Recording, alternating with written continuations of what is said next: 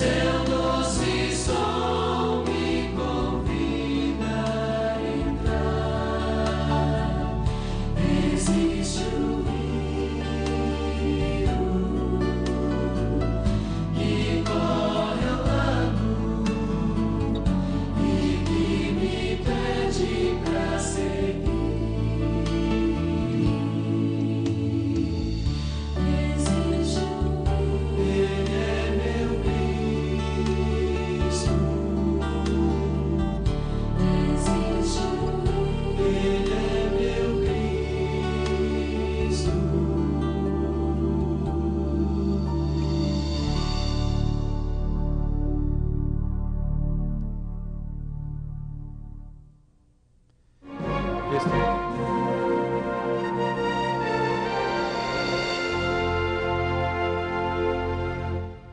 Entre tantas coisas importantes, aprendemos nesse seminário que o Senhor Jesus tinha o seguinte costume: ele ia à igreja aos sábados.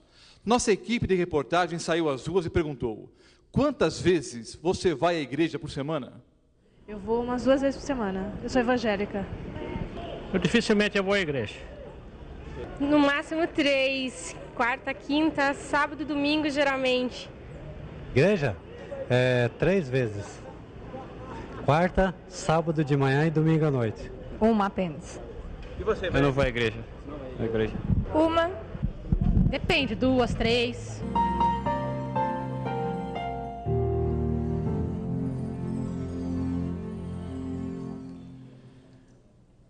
Este momento de reencontro é para mim sempre um momento de muito júbilo, de muita alegria.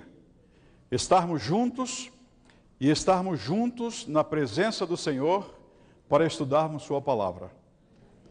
Podemos entender porque o salmista disse: Alegrei-me quando me disseram, vamos à casa do Senhor.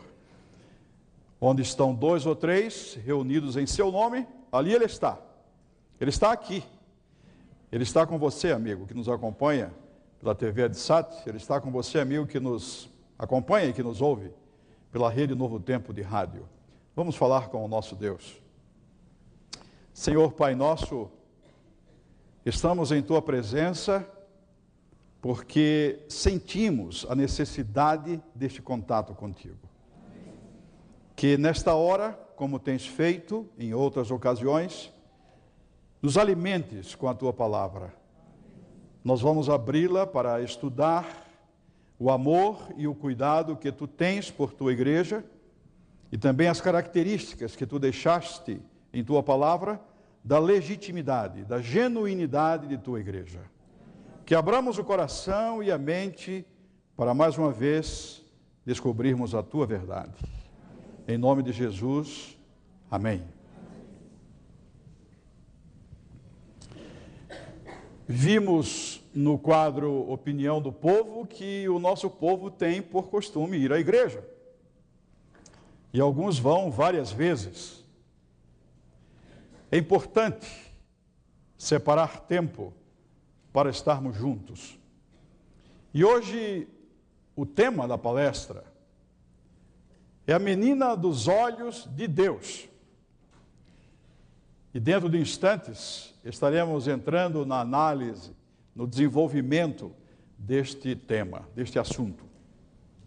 Na palestra anterior, vimos como as recomendações de Deus sobre nossa saúde, estas recomendações são também uma expressão do seu amor.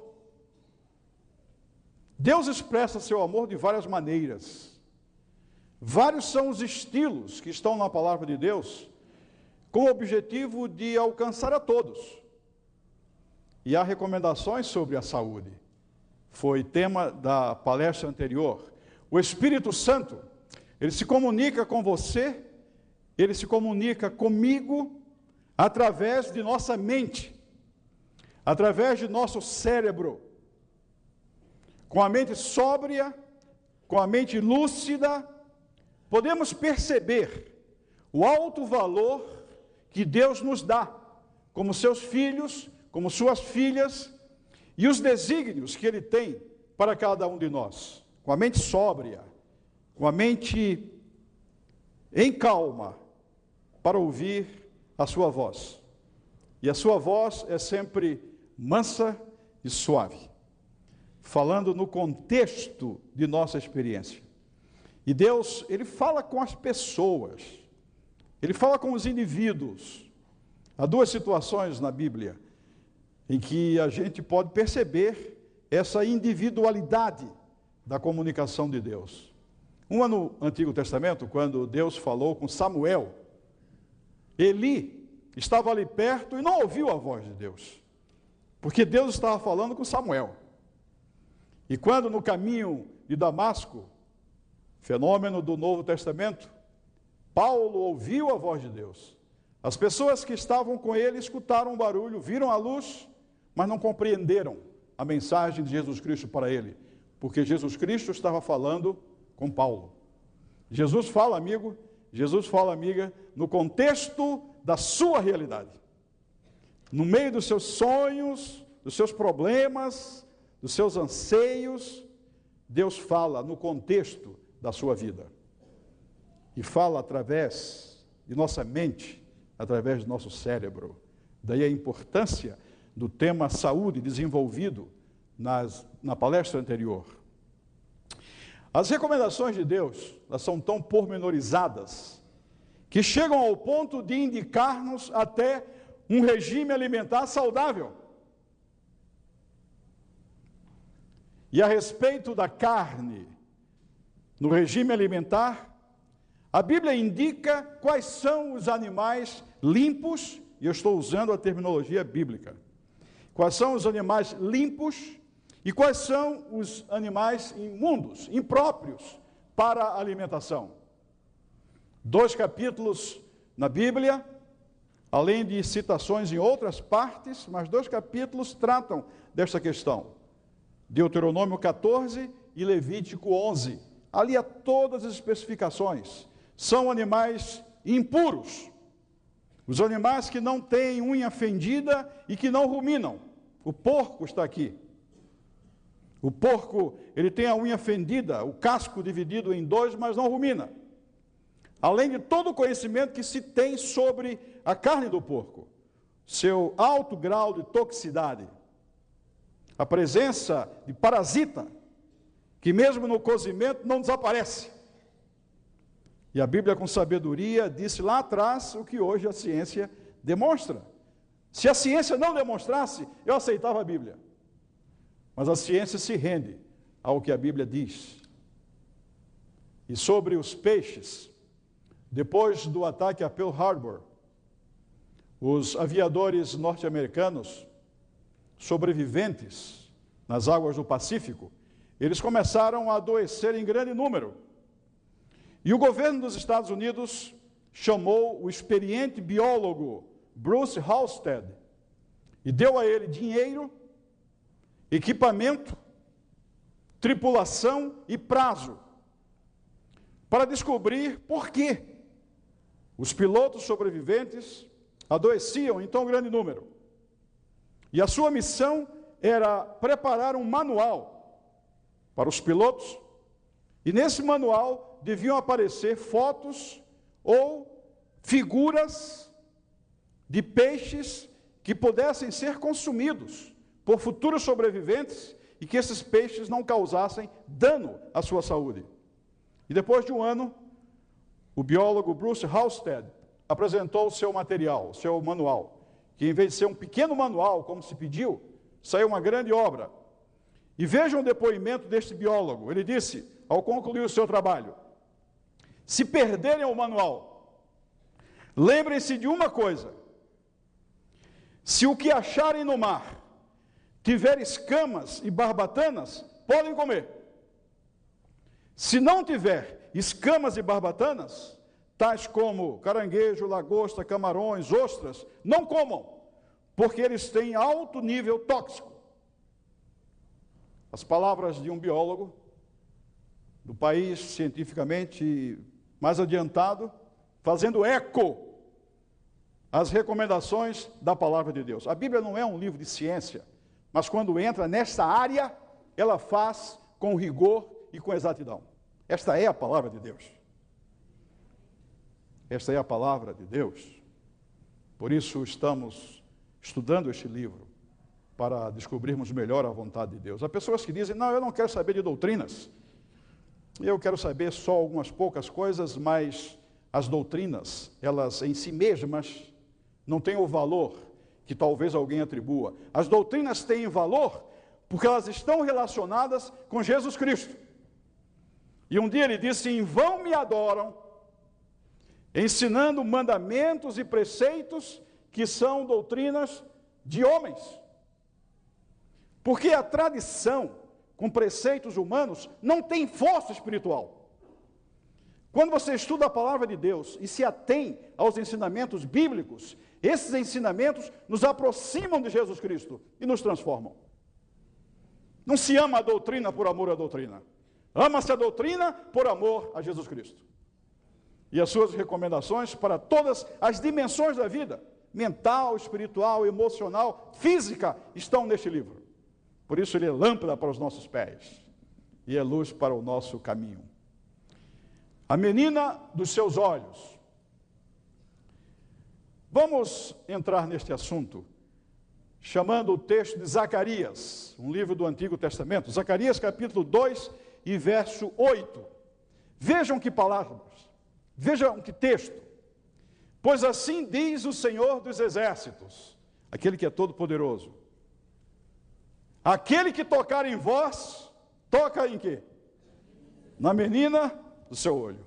Não é bom pertencermos a um grupo que para Deus é a menina dos seus próprios seus próprios olhos. Por isso que nenhuma condenação há para quem está em Cristo Jesus. Amigas e amigos, esta é a forma carinhosa que externa os cuidados que Deus tem com a sua igreja. E na sequência vamos ver as características desta igreja que ele nos mostra. Nas Escrituras Sagradas, faz-se referência à igreja por meio de várias expressões. Por exemplo, a igreja de Deus, o corpo de Cristo, a igreja do Deus vivo. Nos tempos do Antigo Testamento, o povo de Israel foi chamado de congregação do deserto, o povo de Deus. E Mateus 16, 16, vejam que texto bonito também. Mateus 16, 16, Cristo diz o seguinte: Respondendo Simão Pedro, disse: Tu és o quê? Tu és o Cristo, o Filho do Deus vivo. E na sequência, dessa conversa de Cristo com os discípulos, Jesus Cristo disse: Pedro, o que tu estás dizendo, que eu sou filho do Deus vivo, chegar a essa conclusão, Pedro, não é resultado de tua natureza humana. Ele usa a expressão: não foi a carne e o sangue que te revelaram, uma expressão do Velho Testamento para significar a natureza humana. Cristo disse, Pedro, que acaba de dizer que eu sou Cristo, o Filho do Deus vivo, não é fruto de tua inteligência humana, mas o meu Pai que está no céu se revelou, que eu sou Deus. E sobre essa realidade, Pedro, eu vou construir a minha igreja. Que realidade? Que Ele é Deus, que Ele é Filho de Deus, que Ele é o nosso Salvador. Então Cristo disse para Pedro: Pedro, sobre esta pedra, que pedra? Esta declaração de que ele era Deus. Sobre esta pedra eu vou construir a minha igreja. Então Cristo diz que ele próprio, ele próprio é o fundamento da igreja. E que ele é a cabeça da igreja. Lamentavelmente se quer hoje ensinar que há várias cabeças. Um corpo com várias cabeças não é um corpo normal. A única cabeça da igreja é Jesus Cristo. Foi ele quem assumiu a culpa da raça humana. Foi ele quem viveu sem pecado. Foi ele que corajosamente enfrentou a cruz. Não foi a traição de Judas. Não foi a inveja dos líderes religiosos. Não foi a covardia de Pilatos. Não foi a maldade dos romanos que levaram Jesus Cristo à cruz. Ele foi à cruz porque ele quis. Voluntariamente por amor.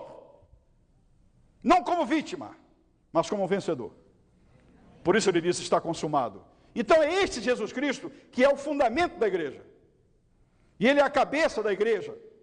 Lamentavelmente a tradição coloca outras cabeças, mas ele é a cabeça da igreja e é o fundamento da igreja. E ele ama a sua igreja. Amigas e amigos, que é a igreja? A igreja é um organismo ao qual Cristo dá vida espiritual. Para ser exato, a igreja não é um edifício onde se reúne um grupo de pessoas, mas a igreja é um grupo de pessoas que se reúne no edifício. Para Deus não é o edifício que é a igreja, mas é o grupo de pessoas que se reúne nesse edifício. Os historiadores eclesiásticos nos transmitem que pode ter havido em torno de 5 milhões de pessoas convertidas ao cristianismo durante o primeiro século. Mas nesse período, quando a igreja estava em seu auge espiritual, não há menção de edifícios de igreja. Agora observem, durante o período de trevas espirituais, Idade Média, um pouco depois do Renascimento, quando a igreja estava em baixa em termos de doutrina essencialmente cristã, foi nessa época de trevas espirituais que a igreja tradicional edificou os seus mais suntuosos edifícios, que não refletiam a pureza do evangelho, que estava manchada essa pureza com tradições humanas, especulações e filosofias gregas importadas da cabeça de Aristóteles via alguns chamados pais da igreja. Nessa época que os suntuosos edifícios apareceram. Então a igreja não é um edifício onde pessoas se reúnem. A igreja é um grupo de pessoas que se reúnem num edifício. A igreja não é um museu de santos. A igreja é um hospital onde pecadores se recuperam. A igreja é o lugar em que as pessoas se acolhem mutuamente, se animam uns aos outros, como sendo um em Cristo. É a brasa que se tirar da fogueira se apaga, mas na fogueira empresta seu calor e recebe o calor das outras brasas. A igreja é um lugar de cura para pessoas feridas. A enfermaria do pronto-socorro de um hospital continha o seguinte cartaz afixado na parede. Enfermaria de um pronto-socorro tinha este cartaz: A dor termina aqui. A dor termina aqui. Que desafio para as igrejas, para as congregações, se pudessem, em essência, colocar na sua entrada: a dor termina aqui. Porque aí dentro está sendo estudada a palavra de Deus. E essa palavra cura o coração. Essa palavra ela é fogo que aquece, que ilumina e que transforma. A dor termina ali, lá fora, porque aqui existe o poder da palavra de Deus. Há uma boa ilustração que retrata o propósito da igreja. Os búfalos africanos, eles se reúnem em grande círculo, círculo coeso, e os mais fortes ficam com os chifres apontados para fora, quando um leão está rondando os búfalos.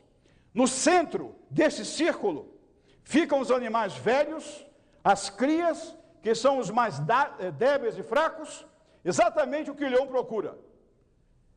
Pelo fato de o círculo permanecer unido e integrado, invencível, o leão continua com fome. Porque eles se reúnem e colocam seus chifres para fora, e dentro ficam os mais frágeis, ficam os menores a Bíblia tem um texto que nos faz recordar essa atitude dos búfalos africanos. 1 Pedro 5,8. O que é que diz ali em 1 Pedro 5,8? Serem sóbrios e o quê? Vigilantes. O diabo, vosso adversário, nós não precisamos falar tanto no nome dele, mas ele existe. Ele é forte, mas é um inimigo vencido. Aí diz: o diabo, vosso adversário, anda em derredor, como o leão, que ruge procurando o quê? Alguém para devorar. A igreja é um grupo de cristãos que formam um círculo de defesa contra Satanás. O valor da igreja, de estarmos juntos. um círculo de defesa contra os ataques sutis ou hostilmente abertos do adversário. A igreja também é um grupo de cristãos comunicando-se com o mundo, convidando outros a participar dela. A igreja é o sal, a igreja é a luz que deve brilhar.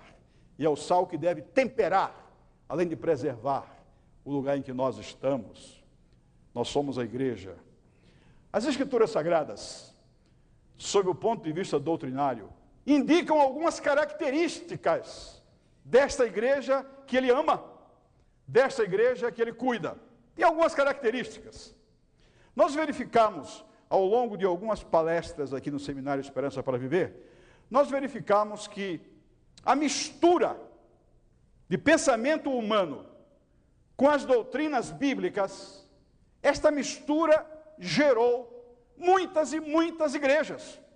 Isso confunde a cabeça das pessoas. E a gente analisou aqui que há tantas denominações, tantas religiões, porque as pessoas abrem a Bíblia e aquilo que lhes convém fica, se mistura com um pouco de pensamento humano, com um pouco de tradição e se forma uma nova igreja. Mas a Bíblia, ela mesma diz quais são as características desta igreja, que é a menina dos olhos de quem? Dos olhos de Deus. A Bíblia diz, ela mesma fala. Mostra as características. Houve uma época nos Estados Unidos em que a circulação de notas falsas era muito grande e começou a assustar as autoridades. E o governo norte-americano promoveu curso de treinamento e reciclagem para caixas de bancos, caixas de bancos.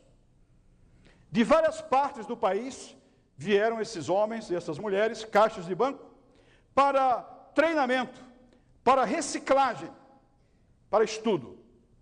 E durante duas semanas, esses e essas caixas de banco Estiveram em Washington estudando por muitos dias, 15 dias, estudando dinheiro. Estudaram as notas de 5, 10, 20, 50 e 100 dólares. Sabem, vocês, amigas e amigos, sabem, ou podem imaginar, quantas notas falsas de 10 dólares eles manusearam durante esse período de estudo e reciclagem? Sabem quantas? Nenhuma. Sabem quantas dólares, quantas notas de 100 dólares eles estudaram e manusearam ao longo das duas semanas de reciclagem? Sabem quantas? Nenhuma. Perguntarão alguns: que programa de estudos é esse? Que não se estudava uma única cédula falsa.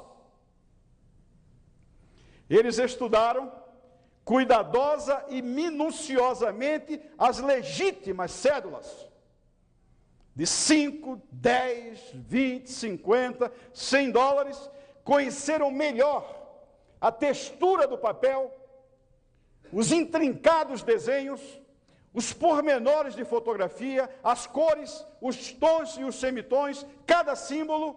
Qual era a filosofia do curso? Em que acreditavam?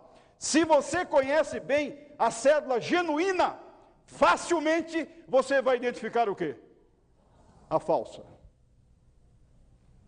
Se você conhecer profundamente a genuína, você vai identificar e vai evitar a falsa. E Jesus deixou as características. Vamos para a Bíblia. A Bíblia tem que falar. Mas vale um grama da revelação do que? Quilos e toneladas de especulação ou tradição do homem. Vamos lá. Características dessa igreja que ele ama e cuida. Vejam o que diz aqui Apocalipse 14, 12. Aqui está o que? A perseverança dos santos, os que guardam os mandamentos de Deus e a fé de Jesus. Esse é um texto muito rico. Em primeiro lugar, o texto fala sobre a perseverança, a paciência. Esse capítulo 14, 12, 13, 14 nos dá uma visão panorâmica da história da igreja. E obviamente o adversário ele se voltou contra a igreja em todas as épocas. Mas a Bíblia diz que ao final do conflito há um povo que a Bíblia chama de remanescente, aquele que vai travar as últimas e derradeiras lutas contra o adversário. Então, esse grupo, que é a sua igreja, ele diz que tem algumas características. Tem a paciência, a perseverança, quer dizer, vai ter que enfrentar dificuldades. Paciente, perseverante. E Deus nunca prometeu tirar problemas da sua vida, nem da minha vida. Mas Ele prometeu dar a você e a mim a sua presença na solução desses problemas. Ou no enfrentar dos problemas. Então, esse povo, essa igreja que ele tem como menino dos seus olhos, é um grupo de pessoas perseverantes, pacientes. Depois, guardam os mandamentos da lei de Deus. Há pessoas que têm dificuldades em entender qual é a função da lei na experiência religiosa. Mas a Bíblia é clara, que a função da lei é apontar o meu pecado. Não é me salvar, é dizer que eu sou pecador. E porque eu sou pecador, eu corro para quem? Para Jesus Cristo. Ele é que me perdoa, ele que me absolve, ele que me acolhe, ele que me salva.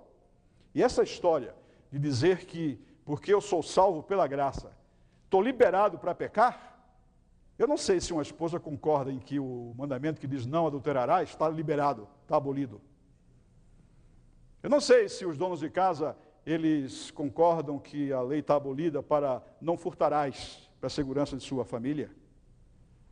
Então há pessoas que não compreendem bem a função da lei, mas a Bíblia é clara. Tem que estudar o legítimo, tem que estudar o genuíno. E então a gente vai ver o que é falso. A Bíblia diz que a função da lei é mostrar que eu sou pecador. E eu então eu corro para Cristo. E quando se diz que a lei foi abolida, está se dizendo que, porque, segundo a Bíblia, pecado é transgressão da lei. Se eu não tenho lei, não existe o quê? Pecado. Se não há pecado, não há pecadores. E se não há pecadores, para que um Salvador? Isso é uma arma do adversário para atingir Jesus Cristo. Sutilmente. E há pessoas que não se deram conta ainda. Graças a Deus, milhões estão se dando conta estão vendo que o legítimo está aqui, na palavra de Deus. É só conhecer o legítimo que o falso a gente vai identificar e, obviamente, vai evitar. Anulamos, pois, a lei pela fé? Paulo pergunta. De modo nenhum. Antes o quê? Confirmamos. Ela tem que mostrar que eu sou pecador, tem que mostrar a minha necessidade para eu correr para onde? Correr para os braços de Jesus Cristo? Se me amardes, guardareis o quê?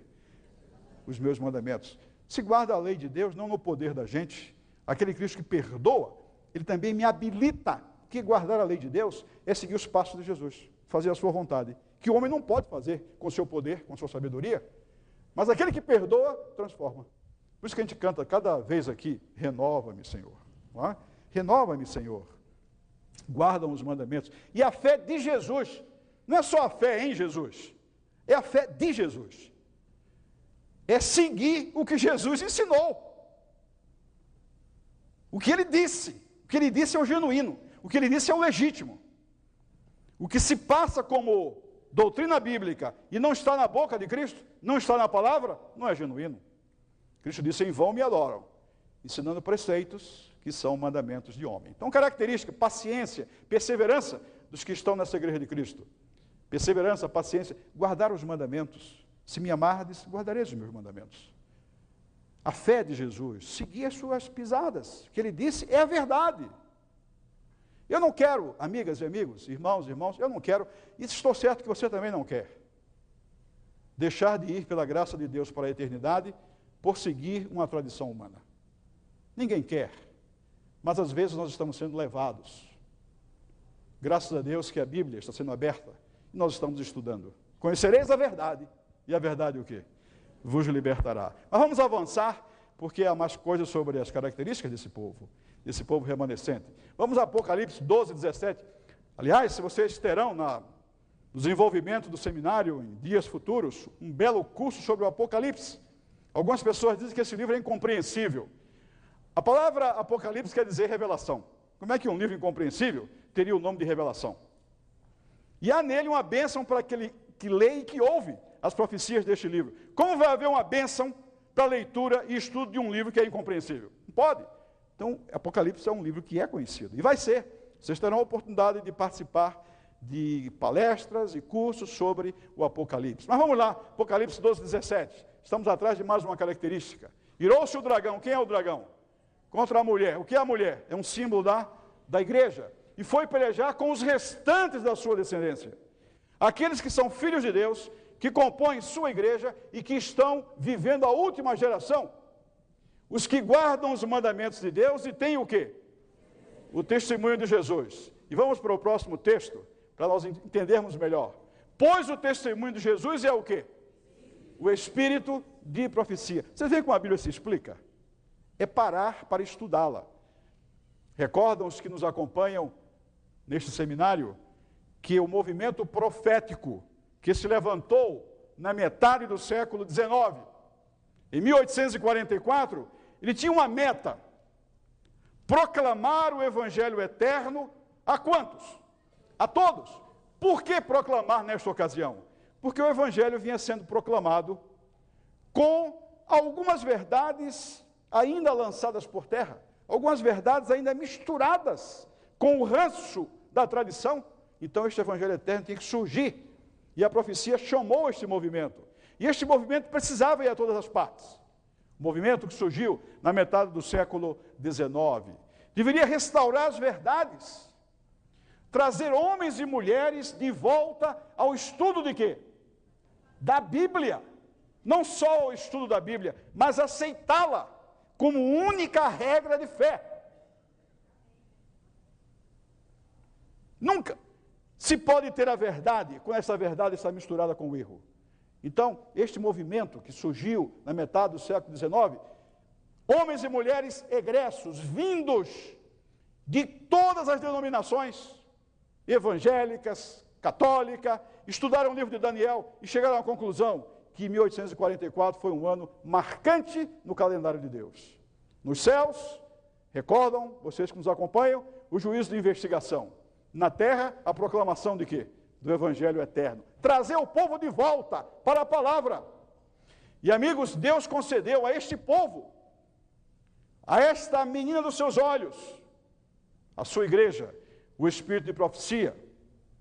Deus tem conselhos, transmitiu orientações, advertências, admoestações, através do ministério de Ellen G. White que produziu mais de 100 mil páginas. Quantas páginas? Mais de 100 mil páginas. E amigas e amigos, irmãos e irmãs, em todas essas 100 mil páginas, Jesus Cristo é exaltado. A Bíblia é enaltecida. E aos homens e mulheres há palavras de incentivo a confiar em suas vidas ao poder da graça divina. 100 mil páginas. Com que propósito? Levar o pessoal de volta para onde? Para a palavra de Deus. Como única regra de fé. Há dois que são clássicos, dois livros dessas 100 mil páginas que são clássicos. O primeiro deles é O Desejado de Todas as Nações. E o outro, Caminho a Cristo.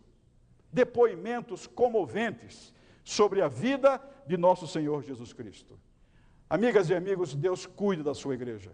Levantou, na metade do século XIX, um povo que viria para proclamar o Evangelho eterno. Deu a este povo o espírito de profecia, para que a Bíblia fosse de novo considerada como um único livro, como única regra de fé. Conselhos para os pais, para os filhos, mas todos na palavra de Deus. Todos na palavra de Deus. E amigas e amigos, que bom saber que esse Deus cuida, ama sua igreja eu passo para vocês uma citação que é uma das mais bonitas.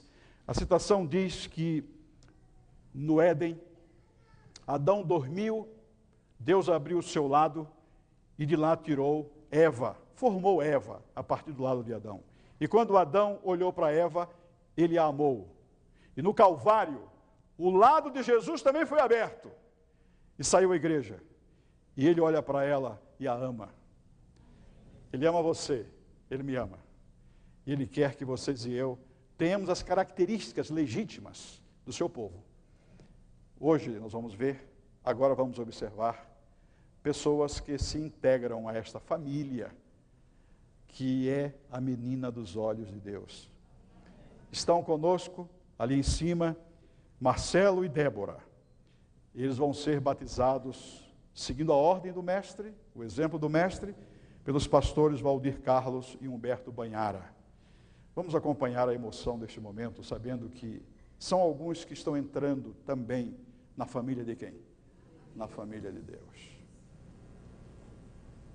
É com muita alegria em nosso coração que nós, como ministros do Evangelho, batizamos o Marcelo e também a Débora, em nome do Pai, do Filho e do Espírito Santo. Amém. Amém.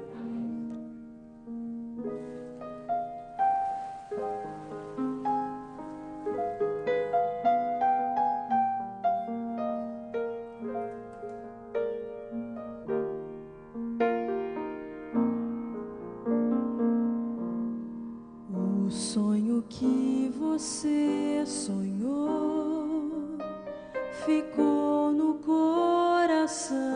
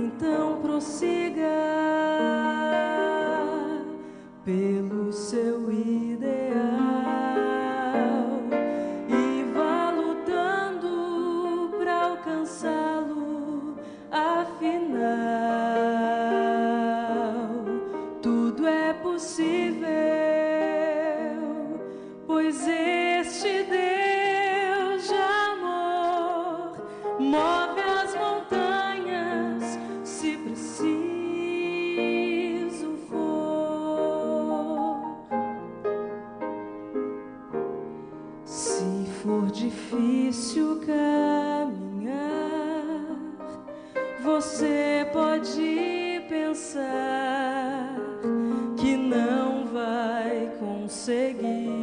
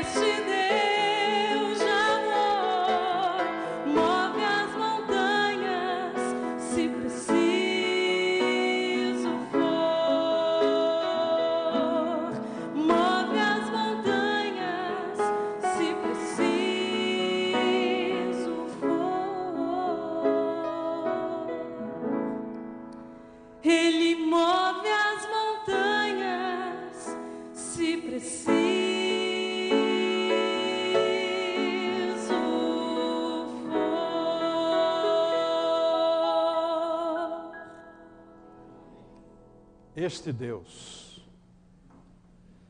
move as suas montanhas, meu amigo, minha amiga. Nesta hora eu quero dizer para o meu Deus que eu quero fazer parte, eu quero permanecer nesta igreja que é a menina dos seus olhos. Vocês diriam a mesma coisa?